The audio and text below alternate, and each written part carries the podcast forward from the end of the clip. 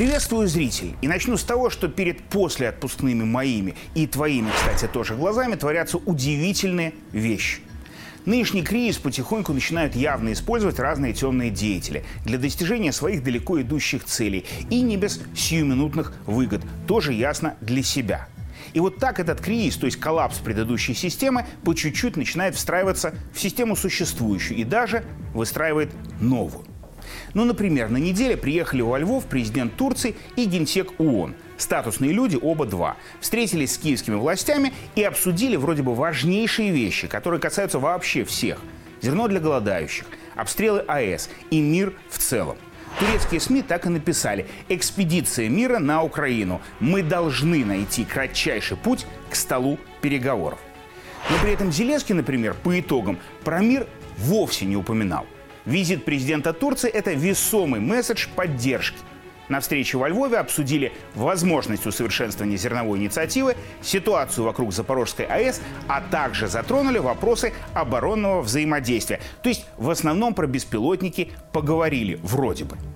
А вот генсек ООН, наоборот, как-то больше про зерно. Причем в несколько совсем другой формулировке. Мол, продолжение экспорта продовольствия и удобрений – из России и Украины критически важно для стабилизации рынка. То есть на голодающих в Африке все понемногу забыли через «и».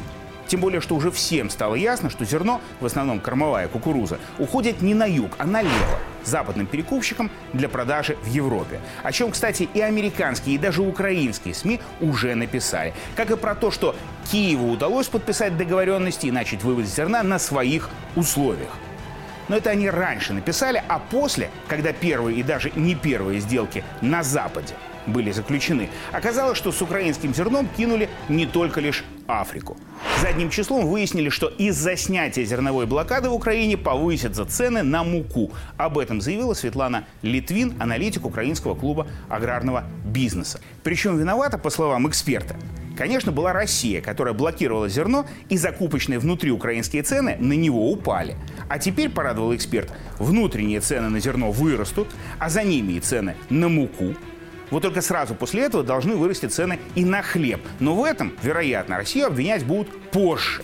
Из чего можно было бы сделать вывод, что раньше с украинским хлебом все было хорошо.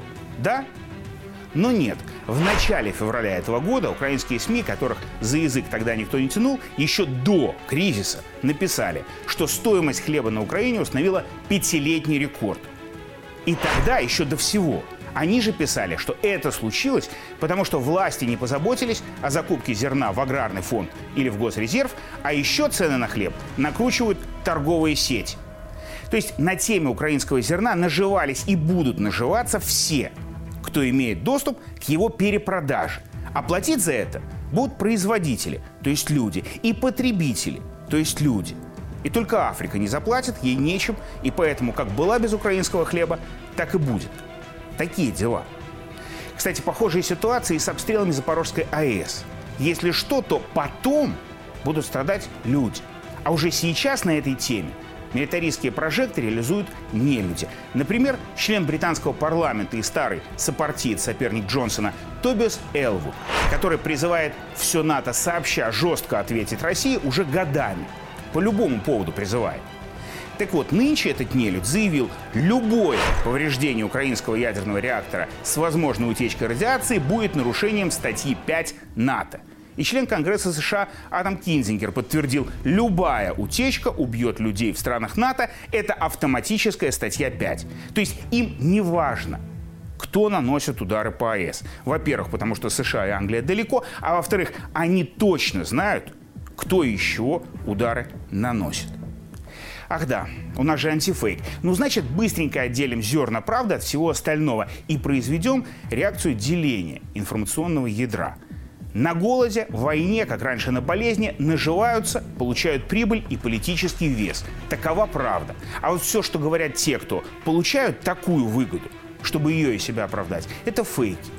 Бизнесмены и чинуши Запада получают прибыль с украинского кризиса. От продажи туда оружия, зерна, со всего остального. Да, правда. Немногочисленные они прибыль еще как получают ну, значит, не могут не врать. И вот об этом, собственно, сегодняшний антифейк.